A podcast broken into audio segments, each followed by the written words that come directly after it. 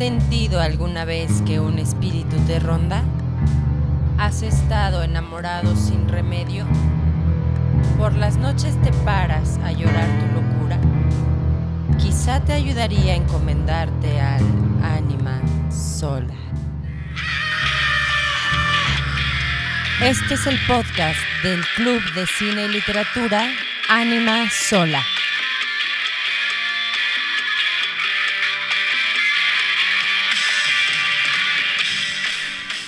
Hola, hola. Hola, ¿cómo están? Bienvenidos de vuelta. Ya estamos otra vez de regreso. Ya ahora con esta versión de noviembre. Y el día de la Revolución Mexicana, que es como que el tema que decidimos ver de este mes, ¿no? Sí, qué gran tema. Los relámpagos de agosto de Jorge ujú. y a Casals. Las vueltas del citrillo. Una película olvidada, pero pues bueno, vamos a ver qué. Vamos a ir Qué rollo. viendo que Porque también quisimos ver a Casales porque recientemente murió. Fíjate que, muy curiosamente, los que los dos em, autores que revisamos este mes eh, fue porque estuvieron ahí cercanos sus, sus aniversarios Su- luctuosos. luctuosos, justamente. El de Barbuengoitia fue hace una semana. Ajá, el 27 de noviembre, ¿no? El Sí. domingo, creo. Sí, sí, fue el domingo. No, el sábado. Cuando sábado. hablamos. Fue el sábado y, y el de. Y acaba de fallecer Felipe Casals. Que pues ahí no en mi mente sí nos llegó, ¿no? O sea, estuvo Sí. estuvo estuvo denso. Sí, porque Casals es uno de los consentidos, entonces, bueno. bueno, ahorita vamos a ir hablando un poco de eso. Vamos a ir eh, desglosando este este tema y bueno, pues esperemos que esté todo bien por allá, que que se encuentren bien y pues a ver qué tal. Vamos a ver qué, qué tenemos de recomendaciones. Sí, pues em, yo este mes me le he pasado de lector, así, pura lectura. Obviamente. No hay otra. Sí, ahora sí he pecado. pecado cinéfilo porque no, no vi películas, me clavé leyendo y ahí ya como estamos haciendo ¿Y cierre de qué, año y qué- todo. qué- qué libro o qué? Pues mira, la verdad es que mi recomendación se va a ver un poco ahí medio, medio mainstream, ¿no? Pero eh, pues dije, los tenía ahí olvidados de hace mucho tiempo. Esta saga del Señor de los Anillos fue la que me eché. Dije, pues a ver sí. ahorita, este es hora es cuando, ser una vieja, momento, vieja ¿no? deuda. Sí. Sí, yo creo que tienen como 15 años en el librero. Entonces dije, no, ya, es hora. Para que todavía sea pretexto de la cuarentena, ¿no? Así Sí, para sí. decir, la cuarentena me obligó a, a llegar a estos. Sí salí, salí de ahí con cierto deseo entre otras cosas, pero me di cuenta que en diciembre me aviento esas sagas largas. El año pasado, por ejemplo, estuve leyendo a Vicente Rivapalacio igual, que son estas novelones folletinescos, y hace dos años leí Ya a... hace un año, ¿verdad? Eugenio Sue. Sí, sí, sí. Sí, entonces me aviento esas, me aviento esas Claro. sagas, y pues esta fue El Señor de los Anillos, pero fíjate que está... ¿Qué tal? ¿Cómo, cómo va? Pues está muy interesante, es muy minucioso, lo cual se agradece, ¿no? Muy minucioso, muy detallista con eh, su, pues con esta creación que tiene como de la Tierra Media y el y la verdad es que son libros que podrían podrían caber quizá dentro de un tanto el menosprecio de decir bueno pues esta es literatura menor, ¿no? Pero no, no, la verdad es que no, o sea, son eh, textos fantásticos que me parecen tan grandes como por ejemplo eh, los de Michael Ende, ¿no? que sí son libros muy espectaculares en cuanto a la forma en la que conciben estos mundos fantásticos, ¿no? Me refiero por ejemplo a la historia sin fin. Sí. Y este pues también, nada más que todavía con más cuidado, como te digo, más minucioso. Claro. Entonces, está muy bien, hay que poner mucha atención, eso es cierto, no son libros eh, que uno pueda leer descuidadamente. Tiene su encanto, tiene su encanto. Sí, pero no leerlos así con descuido, no. O sea, sí tienes que comprometerte un poco con la lectura porque precisamente es tan minucioso que se te van pasando, se te van acumulando los detalles y si no lees con este cuidado, pues te vas a, te vas a extraviar. Al final llegas al capítulo 5 sin saber qué está pasando. Entonces, lo mejor es comenzar desde el principio con mucha atención, tomando en cuenta las descripciones, advirtiendo los pequeños eventos, porque de ahí surgen posteriormente eh, otro tipo de cosas. Entonces, es un muy buen narrador. Estoy, estoy ahí. y hay algunas cosas que pues he rescatado de esa lectura, ¿no? Entonces, Sí, hay, hay, hay cosas ahí. hay- sí, buena recomendación, yo creo que sí. Sobre todo, a ver, en diciembre no tengo nada que hacer, pues aviéntenselos. y además son muy digeribles. O sea, aunque son libros gordotes, ¿no? Eh, yo eh, terminé dos en 15 días. Entonces, no, no están tan... tan- tan, tan, ah, tan pesados. Pues sí, ¿no? Sí, tienen ahí, digo, ¿no? Tienen, entretienen, son buenos. Sí, y pues además te comprometen, entonces eso me gusta. Bien. ¿Y tú qué? Bien. Ah, pues yo, Peterson, estaba pensando en, en esa película desde hace unas semanas. Y me la eché hace, hace un par de días de Jim Jarmusch. Ajá. Eh, sí, yo sí me puse ahí a, ahí de cinéfilo ahora. y gran peli, gran peli. Sobre un, un, un- un tipo, es Adam Driver, el actor que salió ahí en Star Wars. Ajá. Em, pues es, es, es- Pues sí, prácticamente es como. Hay un joven conductor, ¿no? De. De, de camiones que transporta. Que hace como. Como. Como traslados ahí de materiales y así. Pero pues vive un, un empleo como súper aburrido. ¿Sabes? Sí, el típico ciudadano estadounidense, ¿no? Eh, que tiene, lo, lo tiene todo, pero cuando llega a su casa y abre un libro, todo se transforma. Y es, el, es así el momento más feliz de su vida, ¿no? Porque está con su esposa leyendo un libro. Me identifico este mes. Sí, sí, sí, es la que estábamos hablando, sí, es eso, es lo justo. Si yo nada más quería llegar a la Sí. daba mi clase y decía, y ya, ¿a qué hora, se- a qué hora acaba esto? Y quiero seguir. leyendo". Sí me pasa. Y, y, y, y no sé, como que va desarrollando muchas sorpresas porque se va encontrando a sí mismo. O sea, él, él, él, él, él está escribiendo una novela precisamente. Entonces va, va, va encontrando diferentes cuestiones con su esposa porque lo apoya a su esposa. Entonces eh, se va por las noches a tomar unas cervezas al bar más cerca de su casa y pues eh, se da cuenta que, que ahí comienza su nuevo día, ¿no? Porque tiene que ir a, tiene que irse en la madrugada a- de nuevo, ¿no? Al, a los aut- al camión, ¿no? A, Ujú. A estos- este rollo y pues sí, está muy buena, véanla. Yo creo que les va a dejar ahí un... ¿Cómo, ¿Cómo se llama? Peterson de Jim Jarmusch. Muy bien. Y pues, Ahora sí, Pues entremos, entremos al... en materia, vamos con la primera parte que es la película, ¿no? Va.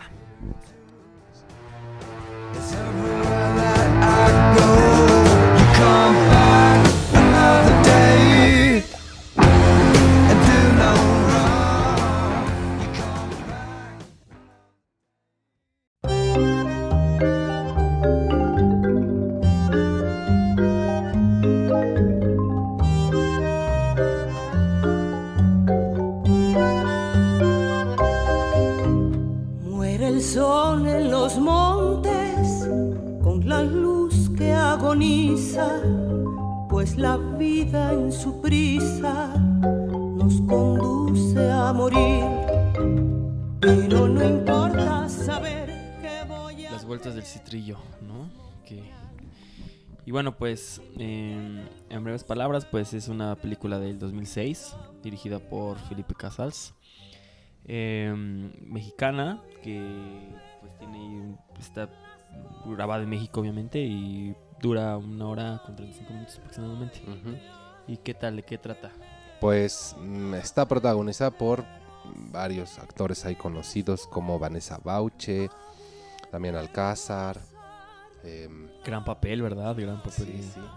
Eh, y pues bueno, es un, unos, unos soldados que están previos a la revolución o mm, a punto de entrar al periodo de la revolución, al filo del agua, como diría Agustín Yáñez, em, que son pues marcados en leva y pues trata la historia de un Sí. sargento con dos soldados, dos de sus cabos, que se la pasan pues saqueando gente, acudiendo a la em, a, a la pulquería que se llama justamente así, las vueltas del citrillo. Está interesante, ¿no? Que se llama así la pulquería.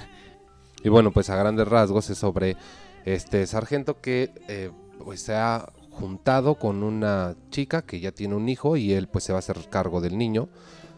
y lo llevan a bautizar, pero esta mujer Como buen revolucionario. se, se mete con el cabo, ¿no? Él los ve y ya toda la película anda con la atención, observándolo, ¿no? Ya así tirándole mala leche hasta que eh, lo fusila, ¿no? Sí. Eventualmente. Em, ¿A ti qué te pareció? Pues a mí me pareció muy buena película. eh, ya la habíamos comentado en, en nuestras sesiones ahí de, de Zoom virtuales. La verdad es de que el trabajo de Casas es, es extraordinario, ¿no? O sea, lo que estamos platicando, ¿no? De que creo que se le ha dado como un cierto prestigio últimos, en los últimos años y se lo merece. Sí. Creo que esta película se lo ganó desde mi punto de vista. El trabajo de fotografía, eh, la, la escena, por ejemplo, esta que, que veíamos, ¿no? De cuando está como, como una, una puesta. Sí. O sea, tiene, tiene Pues, buen... Eh, sí, bueno, no está tan mal. Fíjate, en ese apartado yo sí noté algunas cosas, sobre todo en esa primera parte. Me parece que la fotografía está un tanto descuidada. Descuidada. Sí, no me parece que sea como que la mejor fotografía que puede dar Porque, Casals, porque pues sí, mucho descuadra y mucho movimiento, sin justificación. eh, también los colores, eh, de pronto, ¿no? O sea, me doy cuenta que de pronto le quiere dar la composición a un cuadro, como cuando está eh, la perspectiva de la pulquería y está la anciana sentada afuera con su silla esperándolos a todos, pero es un plano muy abierto para esa escena. Pero ¿qué pasa, por ejemplo, en la primera escena? Cuando están... Ese, Ah, se me que, hizo- que están saqueando ahí eso al se me hizo interesante en, la onda como de la fotografía. Yo también creo que- esa estuvo sí me explicó como, como cuando quiere como lo mata, que le dice, ah, Dios te lo pagará y ahí le saca el cuchillo y se ve como la entierra. O sea, me agradó esa parte, pero sí, tienes razón, no lo había visto como... Pero esa, por ejemplo, sí es una toma como que está retratada muy íntima, porque pues es un asesinato y está muy bien. Eh, sin embargo, anda oscilando entre una fotografía que sí y una que no. ¿no? Y me parece que tenía la visión de ciertos eh, momentos, de ciertas secuencias de la película. Y esos son los planos que están muy bien cuidados fotográficamente, como esa escena que cuentas del principio, también la escena, una escena donde están como en una verbena, el final, en una secuencia final, están jugando albures. Ujú. Esa secuencia está muy bien porque además se logra mantener el equívoco, que es un, nos están proponiendo que pues ya muerto el soldado, ellos Sí. lo ven, ¿no? Se les está como manifestando. Y estas tomas hacia el rostro de él, la mano que tira los dados, Ajá, sí, sí, sí. la cara de la chica dudosa, luego Eh, otra eh, vez él, lo- luego otra vez este, lo- los- ¿Cómo se llaman? Los- antifaz. El antifaz, cuando se lo quita. Sí, y luego se lo quita y además el actor sí es muy parecido. Sí, Y entonces eh, esa secuencia está muy bien, por ejemplo, pero esa última parte fue muy cuidada, me parece que esa era realmente donde había pensado mucho en esto, pero la película, fíjate, está diseñada más en una situación verbal que en una situación fotográfica, Ok. porque lo que... los diálogos, ¿no? Exacto. de hecho, lo que decíamos, de que hasta los propios actores los veíamos ahí cojear, ¿no? Mm. O sea, como que fallaban, como Sí. que muy, muy a la mexicana. o sea, que- Pero es que Casals concibió esa película porque lo que él, él pensó que había un lenguaje que se, que se había perdido ya. O sea, es un lenguaje lleno de refranes, lleno de dichos, lleno como de conocimiento popular que ya no se decía mucho, pero que en ese entonces se utilizaba así plenamente. Entonces él quiere hacer ese retrato sobre todo del lenguaje. Entonces sí enfoca mucho el lenguaje, se nota que el guion ha tiene- cuidado tiene- mucho esta tiene- parte, pues ha- incluso está hasta saturado de estas formas. Y pues ahí está el descuido de la fotografía. Y también, por darle tanta intención a eso, me parece, eh, los actores pues no conocen lo que están diciendo. Ese es otro Sí. de los fallos que veo. Sí, como que les falta ahí un poco de, de técnica, ¿no? O sea, como de Sí. expresar, ¿no? O Yo sea, creo de investigación. ¿no? Porque si dicen un refrán, de pronto los ves a una, una actriz eh, que está muriéndose de risa, ¿no? Todo el tiempo este sí, personaje dijimos, risa y ya, risa y ya, risa. ya, ya. Y entonces le dicen, bueno, ya tú de qué te estás riendo. Y se avienta un dicho, pero pues no te da risa a ti, ¿no? Todos se ríen y tú así de, chale, ¿qué dijo? Pero, o sea, la cosa sí es de risa, pero ella no sabe decirlo de risa, o sea, no le Sí, le provoca faltaba risa ahí, porque le pues es su- un vocabulario ajeno al suyo, entonces los actores no se apropiaron de esto, no todos, Bueno, porque en la última secuencia otra vez insistimos, ¿no? Es que esa es la mejor secuencia de la película. Hay un personaje que es este el indio Melgarejo que aparece, ¿no? Ahí recurrentemente en la película, ese me, me gustó mucho ese detalle.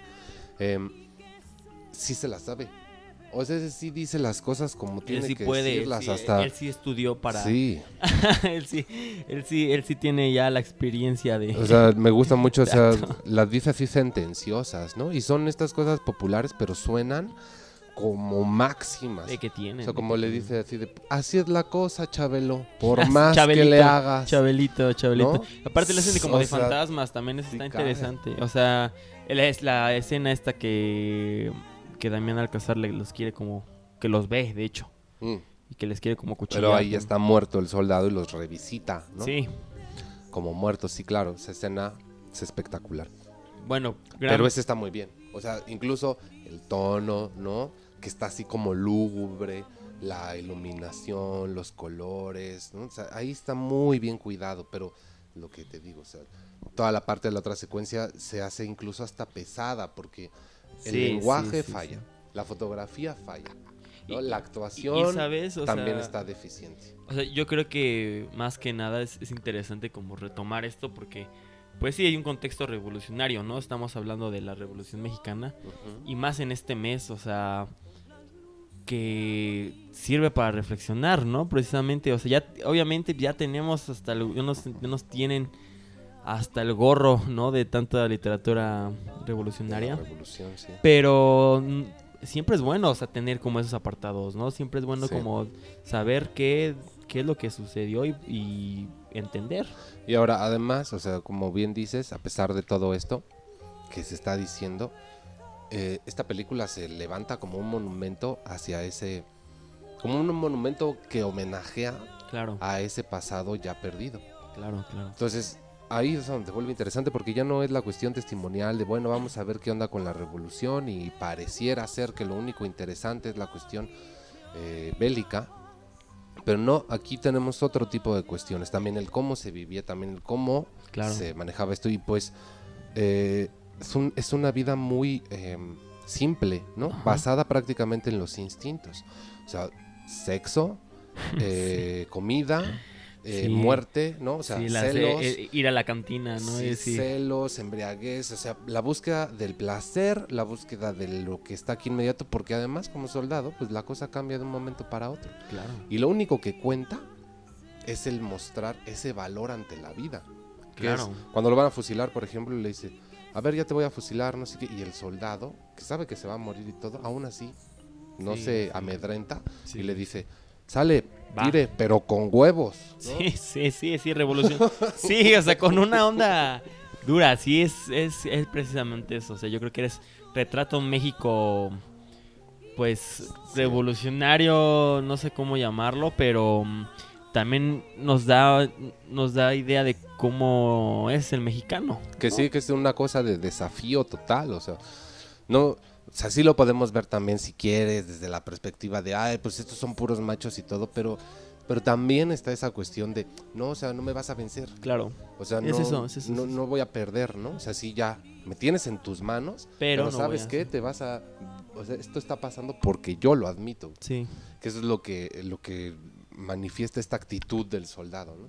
Porque si el otro se, se molesta, ¿no? Se ve cómo aprieta los dientes y todo y pues ya, a ver, preparen, o sea, sí, aún así, ahí va dando. se puso sobre el otro. Entonces se sobrepone a su desgracia. Y eso Claro. también es una cosa que, pues, Sí, sí. es interesante ver. O sea, no me parece, aunque tiene muchos fallos, por supuesto, o sea, es- no es el mejor trabajo de Casals, eh, también está interesante de ver. Y yo diría, sobre todo por estas secuencias donde sale el indio Melgarejo, la última secuencia, ¿no? Y como Y el... el- la par- o sea, la última secuencia que incluye todo esto que decíamos de la parte de la verbena, cómo se les aparece de fantasmas y cuando se va. Y ¿no? como esta línea narrativa, ¿no? Precisamente, o sea, Sí. que está, está, está- tiene, tiene... Y es la cosa mexicana en sí. sí, O sea, el hombre este, ¿no? que te sobrepone los dichos, los refranes, el habla popular, la vida simple y además también eh, la presencia constante de la muerte. ¿no? Y esa reflexión final de la muerte. Que le, el otro le dice, Porque "Oye, también es uno de, espérame". de identidad, ¿no? Sí, y, y- y está muy bien porque no hay una diferencia clara entre lo que se vive y lo que no se vive. Es como lo que decía Pedro Calderón de la Barca, ¿no? ¿Qué tal si la vida es sueño? o sea, sí. Y entonces aquí le dice el otro, oye, pero espérame, no, yo creí que ya me había resucitado. Y le dice el otro, ¿a ti qué más te da? O sea, de- dice, aquí, que estés aquí o que estés allá, de todos modos, a ningún lado se llega. ¿No? Sí. y, y es otra vez la sabiduría popular ahí aplicada a un contexto. Entonces, sí, esas cosas son las que me parecen a mí geniales. Buenas, buenas de, y rescatables, ¿no? O sea, como Sí. siempre, ¿no? Con una, con una perspectiva crítica ante todo. Y bueno, pues creo que eh, deberían de verlas. Están, está en YouTube. Ahí. O sea, Pareciera de difícil de encontrar, pero es la más fácil de encontrar. Está, lo busques en Google y la primera opción es esa. Sí, yo también pensé que me iba a costar muchísimo trabajo. O sea, yo ya quebrándome la cabeza de no, tengo que ir a comprarla al centro porque no la voy a encontrar. Sí, es sí. dentro de- No, está muy fácil. Y pues la invitación está. Y la vayan a vida popular. Eh, Esto es una cosa que Felipe Casal se ha, este, en la que se ha medio especializado también, ¿no? Porque pues, su obra anda ahí rondando entre la historia nacional, la, pero totalmente, o sea, histórica. Eh, tiene su película, por ejemplo, está Chico Grande, ¿no? Que sí se trata de un soldado villista y ahora sí vemos más eh, o sea, nos aproximamos más al movimiento bélico. Y también tiene estas otras películas sacadas de libros y la nota roja, como Las Poquianchis, como El Apando, que es una novela de José Revueltas, ¿no? Y, Sí, tiene- y otras tiene- así como La nota roja, te decía, Las Poquianchis sí es, pero también es del libro de Ibargüengoite a las muertas. También este otro, este otro que también revisamos hace tiempo, no mucho tiempo, o no me acuerdo si fue hace un año. ¿Quién? en- también en el club, que fue la de los Fue- motivos de luz. ¿no? Ah, También es claro. de Felipe motivos- Casals. Los motivos de luz la, la vimos, ¿verdad? Los motivos de luz me parece mucho mejor, ¿no? Me, me gusta Cierto, mucho esa película. Eh, pero, pues sí, Casals le busca, sabe, y su película más Sabe. famosa y relevante, que Canoa. es Canoa, ¿no? Tiene, es la, la ganadora de, Sí. de los premios, ¿no? Y, y miles de cosas.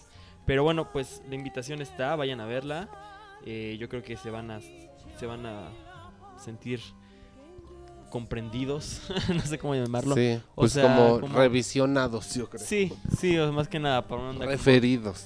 Sí. como, revolucionaria y, y bueno, pues también yo sí encontramos una relación con el libro, ¿no? Que es Los Relámpagos de Agosto. que ahorita vamos a revisar. Yo creo que hay que ver esta película, como dice el soldado. Órale, con huevos. sí. que la realidad termina.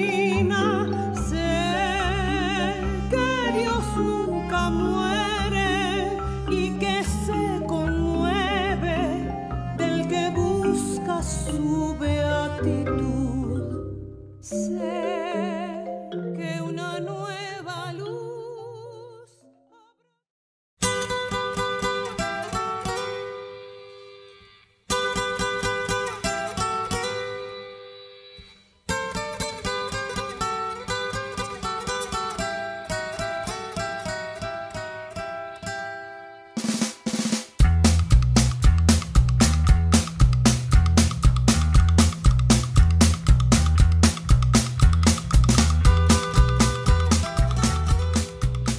bueno, pues, El libro Los Lo- Relámpagos de Agosto. de Jorge Ibargüengoitia. ¿Qué tal? Pues, muy bien. Este Ibargüengoitia es uno de mis consentidos. A ti que, cuéntanos qué, de qué se trata. Claro. eh, pues es una historia, es una novela. eh, tengo entendido que es su primera novela en escribir, que habla sobre un viejo militar que, que tiene ahí unas, unas aventuras por, por el país, ¿no? De, que está, está, bus- está buscando como, como este como enfrentamiento con, con la política mexicana y le van saliendo diferentes diferentes este eh, problemas que, que se va encontrando porque fallece el presidente en ese entonces, ¿no? Pero el bueno, candidato, el, el candidato, electo. El candidato electo, pero bueno, primero que nada, pues sí, o sea, Ibargüengoitia tiene ahí, o sea, algo, una, una identidad que lo caracteriza, ¿no? O sea, desde que lees algo de Ibargüengoitia sabes que es de él, ¿no? Entonces así empieza, o sea, es lo que huele a la cabeza es el prólogo, ¿no? Como dice, o sea, que, que el general, este Lupe, dice, bueno, yo no, yo no tengo, yo no sé escribir, pero Jorge Ibargüengoitia sí sabe, o sea, él mismo se pone, ¿no? En- y dice, entonces así va la historia, ¿no? Entonces le empieza a narrar. Eh, creo que, pues sí, o sea, tiene un humor muy, caracter- eh, muy característico de él, ¿no? Y sobre todo, pues es, es, un- es una pequeña novela que se, se pasa, ¿no? O sea, se pasa rápido. Sí, muy rápido. Eh, no, no sé, a mí me atrapó desde, desde, desde que, le- que le- desde que la leí. Y pues sí, ¿no? O sea, vas como, vas, vas viendo, ¿no? Lo que, lo que le va pasando. Siempre hay como un enfrentamiento como de, ay, le, le suceden diferentes cuestiones, ¿no? Y lo hace como al propósito, ¿no? Ibargüengoitia. O sea, Sí, o sea, a Lu- a Lupe, este general, Lupe ya- Arroyo. ya, ya viejo, pues quiere ahí, le, le pasan cosas, ¿no? Como lo del reloj, en el Ah, capítulo 2, ¿no? Que- Pero además todo esto, o sea, es una situación donde pues la confidencialidad que le podemos otorgar pues es poca porque pues, él es el que está contando las cosas. Sí, justo. te lo va Aunque dice esto, pero me encanta cómo lo señala así de el responsable, el único responsable del libro y del título es Jorge Ibargüengoitia, un individuo que se dice escritor eso mexicano. Eso, eso, ¿cómo se autodenomina? ¿Cómo se, se, Se dice, sí, ¿no? Sí, sí, sí, Sí, sí, o sea, ya desde ahí ya va con sobre la sátira, que es algo que siempre ha caracterizado La sátira, esa es la palabra que estaba buscando hace ratito. Esa es, o sea, como, cómo lo puedes encontrar, o sea, y creo que marca, ¿no? O sea, estaba viendo una conferencia de Juan Villoro acerca del libro y dice, o sea, es que, o sea, Los Relámpagos de Agosto viene siendo un paradigma para la literatura mexicana por lo mismo del- de, que es su primera novela. O sea, va, va dando como un parteaguas a, a lo que es Ibargüengoitia, ¿no? O sea, lo que viene, lo que va a ser, lo, lo que se va a convertir Ibargüengoitia. O Sí. sea, podemos ver ahí un humor, un- una sátira, precisamente. Y pues sí, o sea, podemos ver como su argumento, como, pues sí, como muy, no sé, como... Pues es, es que mira, o sea, Ibargüengoitia aquí eh, se parece un poquito al, al director que vimos, porque también tiene un gran, gran interés, así como que pues en la cosa mexicana. Entonces hace, se va sobre la historia. El, De la- este no es el único libro Claro. como de corte histórico que tiene. También está por ahí Los Pasos de López, que es algo así como una biografía ahí eh, desde su perspectiva del cura Hidalgo. ¿no? También tiene historias sobre la nota roja, hace rato mencionábamos su libro este de las muertas, que es sobre las poquianchis, completamente extraído de la alarma y de testimonios que él recopiló por ahí. Libros de sus vivencias, como este librito de cuentos que se llama La Ley de Herodes, ¿no? Sí. Eh, y pues otros, otros ahí, obras de teatro, guiones, etcétera. Entonces, Ibargüengoitia tiene la nota de la sátira. De hecho, uno de los apodos que tenía por ahí era ese de la hiena mexicana.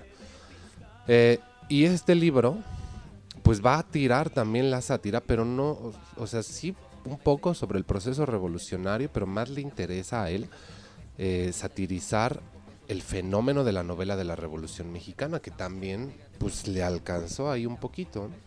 O sea, para quienes no saben, lo que sucede con la novela de la Revolución Mexicana es que pues desde 1917 que se publica la primera, así consecutivamente hasta casi los 60, ¿no? Casi de- del siglo XX, pues se publican infinidad de relatos sobre la revolución.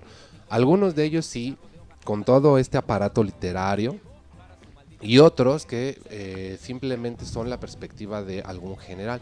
Claro. Entonces eh, se hace, eh, pues un general cuenta sus memorias, ¿no? Y se hace una crónica de eso, otro hace un relatito de la revolución, otro hace una cosa, o sea, eh, es plural. Y luego uno, ¿no? A un general se le ocurre escribir su libro sobre sus memorias de la revolución. Arroyo, ¿no? No, no, o sea, un Ah, X, ok. algo bien. Y entonces otro el que estuvo ahí también lee eso y se indigna y dice, no, pues ahora yo voy a escribir mis memorias para También. decir esto. y un tercero también lee las de los dos y dice, no manchen, eso es pura mentira. Y entonces saca su libro. Y entonces se hace un diálogo ahí entre las editoriales que publican esto, porque además eran súper consumidas, pues también hay la cuestión de esto y... eh, se hace muchísima Se va dando, literatura de se esto. va. Al a- grado de que todos los escritores estaban hartos de esto, ¿no? Sí. O sea, los que no se dedicaban a la cuestión de la novela de la revolución ya estaban hartos de la novela de la revolución. Eso no quiere decir que todos sean malos, ¿eh? Claro. O sea, ahí tenemos estos grandísimos autores como Mariano Azuela, como Martín Luis. Guzmán, como Nelly Campobello, como Rafael F. Muñoz, o sea, sí, grandes, pero ya el fenómeno en sí había hartado, ¿no? Sí, ya era, ya era, era suficiente, ¿no? O sea, ya, Sí. ya había, ya estaba por doquier, ¿no? Mm, O sea, todo lo tomaban, lo tocaban por lo menos en sus, o sea, podemos ver a Octavio Paz, ¿no? O sea, cuántos ensayos no tiene, ¿no? O sea, en los que pone ahí, ¿no? O sea, siempre marca, ¿no? Diciendo, es que desde la revolución, o Sí. vemos, por ejemplo, a Leopoldo Sea también, claro. con una onda de identidad mexicana, y siempre retoman, ¿no? Es A que la ahí. revolución sí es un fenómeno que No, le da claro, la claro que lo es, claro O sea, que lo el es. estereotipo del mexicano nace ahí, ¿no? Claro que lo es. Sin embargo, lo que a lo que me refiero es que ya, o sea, ya, ya está como muy, muy, ¿no? O sea, yo creo que en, en la literatura, por ejemplo, como estamos viendo, ya, o sea, era un momento en el que,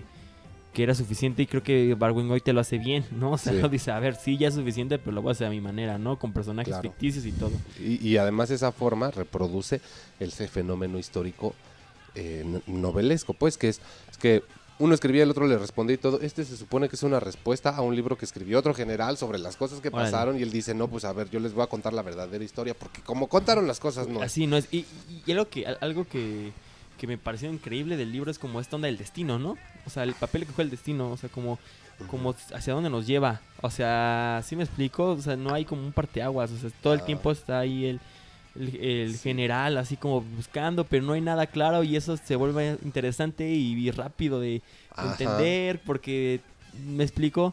O sea, le van sucediendo cosas a este general. Sí, y esas cosas además también son por una predisposición Sí, que él sí, tiene. Sí, sí, sí, y todos son puras peripecias, ¿no? O sea, Exacto.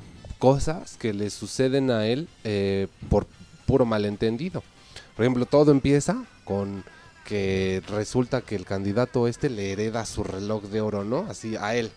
¿Y sabe por qué? Y él dice, no, me heredó el reloj de oro y entonces, pero sabes que ya se lo robó no sé quién y entonces ese lo avienta en una zanja y luego resulta que ese que aventó en la zanja después va a ser el jefe de la Cámara de Diputados y ahora va a ser su jefe y este lo aventó en la zanja y todos sus amigos le dicen, no manches, ya ve a pedirle disculpas y es, yo no me voy a disculpar nunca porque yo soy el general, no sé qué arroyo y todo. Y luego se empieza a hacer la conspiración, ¿no? De generales y, y vemos, o sea, cómo ahí de trasfondo, por ejemplo, está esta, este relato de cómo se unifican los generales para formar un partido único en donde la revolución se institucionalice y algo así como una situación medio ahí siniestra y esa es la conformación del PRI, por ejemplo. ¿no? Sí, sí, sí. Y también está eh, cómo se reparten Porque a la sí lo nación. toma, como si Habíamos fuera dicho que esto sí. habla sobre un partido, ¿no? El Eh, partido, Digo, un- el partido revolucionario único. único, ajá, eso está O interesante. creo que es partido único revolucionario, o sea, el PUR. O sea, ¿no? ajá, aquí, aquí lo que voy es como que te vas tú solito dando cuenta de cosas, dices, oye, pero esto realmente pasó, no, o sea, obviamente, Pues sí. lo- o sea, o sea sí, hay- sí pasa, pero me refiero a que altera los nombres. Y de una forma muy parecida. Y eso es todavía más interesante porque Ibargüengoite está, Sí, o sea, haciendo sátira, le sale la verdad. O sea, eso qué bárbaro. ¿no? Y- Ciudad, de hecho, ¿cómo era esta de Ciudad Ciudad Rodríguez? Es de Ciudad Juárez, ¿no? Yo creo, o sea, sí, Ajá, tiene, sí, tiene, tiene cosas ahí. Claro, o sea, lo, lo cambia un poquito nada más y todo. Eh, está la reflexión sobre también el fenómeno revolucionario, a pesar de que es el general el que está hablando. Eh, que era esta cuestión como de acabar con los ricos y, Sí. y que, y que hubiera movimiento eh, social. En, en el capítulo 13, por ejemplo, dice eso, ¿no? Dice, después de haber el general Arroyo captura unos cuantos ricos de un pueblo para exigirles ahí como una recompensa y el poderles pagar a sus soldados y comprar armas y etcétera de ahí. Y se justifica diciendo, estos ricos que metí en la cárcel de Apapátaro eran ricos mexicanos que constituyen una raza maldita y que debieron de ser pasados por las armas todos desde los tiempos del cura Hidalgo. Así que no entiendo que me reprochan lo que dicen que, me, que fui muy cruel porque tuve presos unos días a una sarta de mentecatos. Pero a lo que él aspira es a ser uno de esos. Claro. O sea, no Claro, o sea, sí, sí, sí, sí, lo va. Por no algo, hay por ideal revolucionario. O sea, todos dicen, no, por la revolución, ¿no? Y así cierran sus brindis y sus discursos y por la revolución, y sí, que la revolución. Pero en todo lo que vemos, ninguno tiene ideales revolucionarios. Lo único que están persiguiendo es un autoencumbramiento ahí. O sea, quitarle lugar a los ricos que tienen para ocuparlos ellos. Sí. Eso es lo que están pretendiendo. Y eso es lo que en realidad consistió la revolución. Ahí está el otro ejemplo de Mariano Azuela con los de abajo. ¿no? Toda la novela solamente hay un sujeto que sí tiene ideales de la revolución. Es un abogado que es carrancista, que anda por ahí, que anda convenciendo a los revolucionarios de la causa. O sea, Sí. ya están dentro de la causa y él los anda convenciendo de la causa y luego los regaña porque andan ahí haciendo saqueos y todo y, y se burlan de él. Ujú. Así de, ay, mi licenciado, pero si por favor, no sé qué, mire, usted también entrale, que usted también le guste. No, no, no, porque la revolución tiene que ser esto y ya, déjenla, licenciado. O sea, ese tipo de cosas Claro. aquí vuelven a estar, o sea. Y no es que sea heredero de Azuela, aunque puede serlo, pero no, más bien este, es- este trae otra línea Claro. pero ve lo mismo. Azuela termina los de abajo con una reflexión ahí cuando ven un como remolino ahí arrastrando las hojas y dice, nosotros somos como esas hojas que lleva el viento. O sea, en realidad fueron arrastrados por el proceso histórico en lugar de ellos crear un proceso histórico. Sí, sí, sí, ya, ya, ya. Y aquí vuelve a pasar lo mismo. De hecho, el título de los relámpagos de agosto de Goitia en otro lado, que se le ocurre porque esa era la frase de un general, que veía que ahí venía como que el batallón este de, de soldados y decía, oye, estos son como los relámpagos de agosto, vienen pedorreándose en el horizonte. O sea, puro trueno ahí, puro relajo Sí, y ni sí, lluvia sí, ni nada, ¿no? O sea, una cosa eh, sin sentido, sin, sin pies ni cabeza, sin un, eh, sin un destino claro, donde uno nada más se mete porque pues la circunstancia te arrastra, ¿no? Y todos los malentendidos que vive el personaje son circunstancias ahí que a las que él está predispuesto, pero pues no, no, no llega a nada. Y eso lo vuelve al final del día también una novela picaresca. Claro. O sea, el personaje es un picarito, es un pícaro que malentiende todo, que quiere esto del reloj, y etcétera. Y luego más adelante, por ejemplo, los vemos que los invitan a una fiesta y mientras están esperando en la fiesta, este, empiezan a sospechar, ¿no? Dice, voy a pedirle perdón al tipo este, va a la casa y no hay nadie en la casa, pero ellos sabían que cada fin de semana iban, dice, no está, entonces nos están armando un cuatro y entonces dice, llama a México y cuando descuelgan el teléfono no hay línea. Entonces dice, no manches, si es un cuatro, rápido, vámonos. Y entonces Sí, se sí, disfrazan sí, de los jardineros y toman sus armas y todo. Y arman un relajo, pero después resulta que el teléfono, o sea, el teléfono en realidad lo habían cortado, el otro Claro. tipo andaba retrasado. O sea, no fue eso, pero a todo Le ahí ven, todo el tiempo. le sí. ven tres pies al gato. Y eso genera un equívoco que desata los incidentes de la novela, ¿no? Está interesante eso, o sea, precisamente, como ese tipo de cositas. eh, Hace que, que sea más. Como. Como más este interesante, ¿no? O sea, lo vas agarrando y dices, órale. O sea, vas, Sí. vas viendo. Gran, gran novela.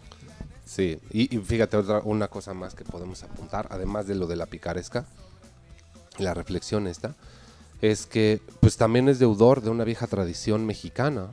Si nos fijamos, por ejemplo, en cómo empieza a conformarse la literatura, pues tendríamos que ir a las crónicas de la conquista. Sobre todo en particular la de Bernal Díaz del Castillo, Claro. que se llama Historia Verdadera, o sea, no Historia verdadera de México. de la, nue- no, de la La del- conquista de la Nueva España. Sí, Pero no olvidemos el adjetivo verdadera. Esa es la clave. Porque antes de esa, eh, en España, Francisco López de Gómara entrevista a Cortés y le pide, pues a ver, échale, cuéntame todo lo que pasó aquí en la conquista.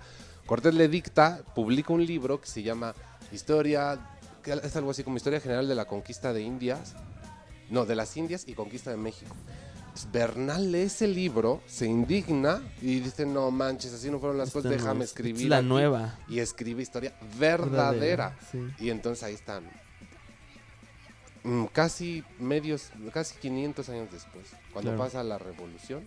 Después de la revolución va a suceder este fenómeno que es el que Ibargüengoitia está satirizando aquí.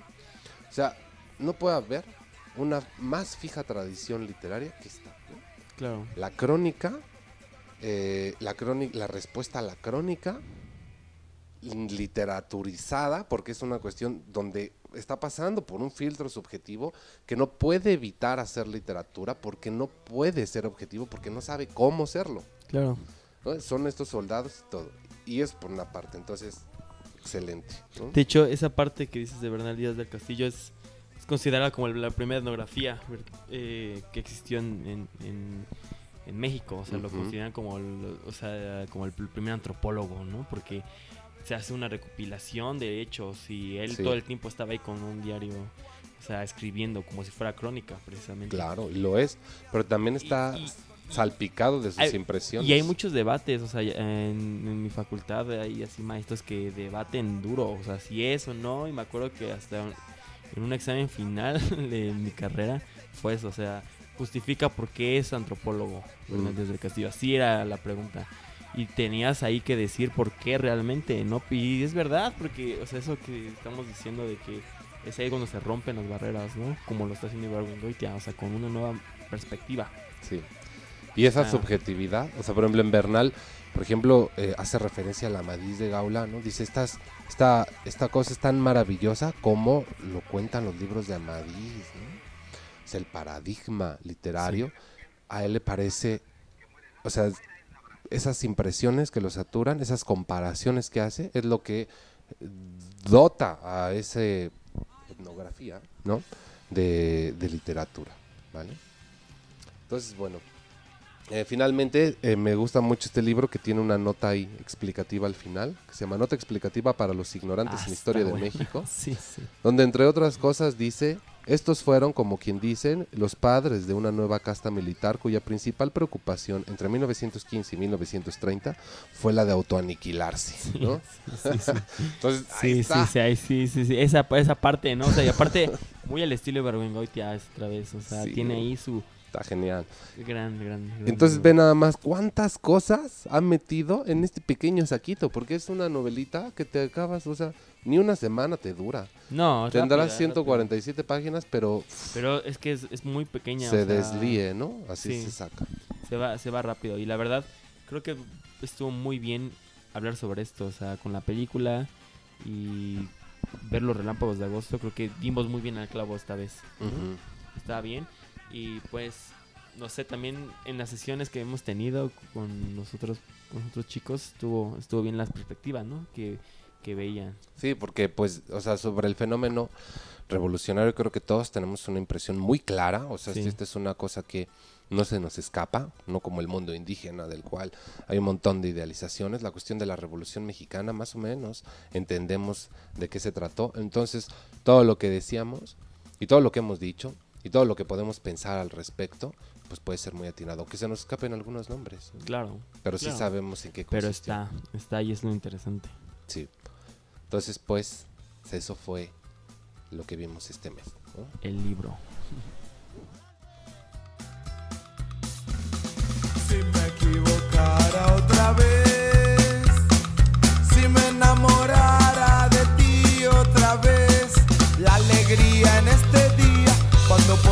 alma mía la última piedra sobre mi corazón. Si me equivocara otra vez, si me olvidara de cuánto te amé. Y bueno, pues, pues esto fue el podcast de noviembre. Muchas gracias por habernos escuchado. Muchas gracias por haber llegado hasta aquí. Sí. Pues el próximo mes, diciembre, ya cerramos el año. Ya Eh, tenemos ahí ya el plan, ya pusimos el, ¿De qué va a el tratar? tema, están en redes. Se pueden adelantar, vamos a ver L- un Les librito. invitamos a que nos sigan, a que se unan, a que nos manden mensaje, que, que nos compartan su opinión. Sí. Y pues sí, así es esto. Nos, nos llena de felicidad.